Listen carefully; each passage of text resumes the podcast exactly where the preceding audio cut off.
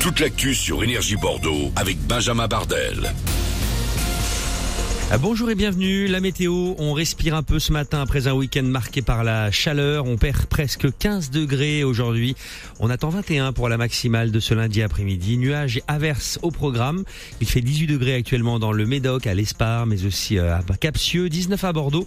Le jour s'est levé à 6h25 et se couchera à 21h32. 20% des urgences des hôpitaux français sont en forte tension. Cela veut dire qu'il va falloir faire des choix.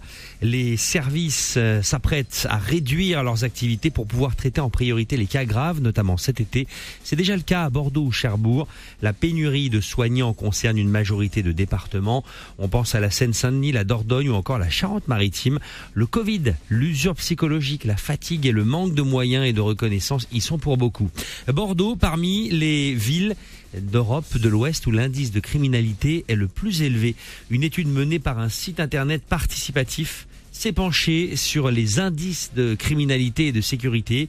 La France est omniprésente. Bordeaux pointe à la 13e place. Marseille, Nantes, Nice et Paris sont en haut de ce classement. La foire internationale de Bordeaux, c'est en ce moment au parc des expos de Bordeaux-Lac à découvrir cette année notamment un village archéologique, l'Égypte antique avec des animations impressionnantes sur place. Beaucoup d'événements sont prévus jusqu'à la fin de la semaine. Frédéric Espugne d'Ars est le directeur du pôle production à la foire. Les grands rendez-vous, c'est l'Expo Égypte, qui elle va durer pendant les 9 jours de la foire. C'est le salon de l'agriculture de la Nouvelle-Aquitaine qui donne également rendez-vous pendant 9 jours pendant la foire.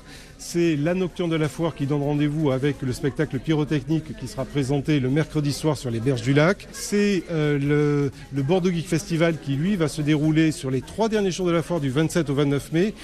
Et donc on a voulu vraiment que la programmation artistique et culturelle de cette foire soit à la hauteur de nos ambitions et le rendez-vous est riche et dense et sera festif, enthousiasmant et pétillant. Et le Bordeaux Geek Festival, c'est avec énergie la foire internationale de Bordeaux, c'est jusqu'à dimanche. On finit avec des artistes engagés pour la planète. Billie Eilish, Coldplay ou encore Shawn Mendes signent une lettre ouverte, lettre adressée au gouvernement du monde entier. Ils appellent les dirigeants politiques et financiers à prendre des sanctions pour lutter contre la pauvreté et le changement climatique.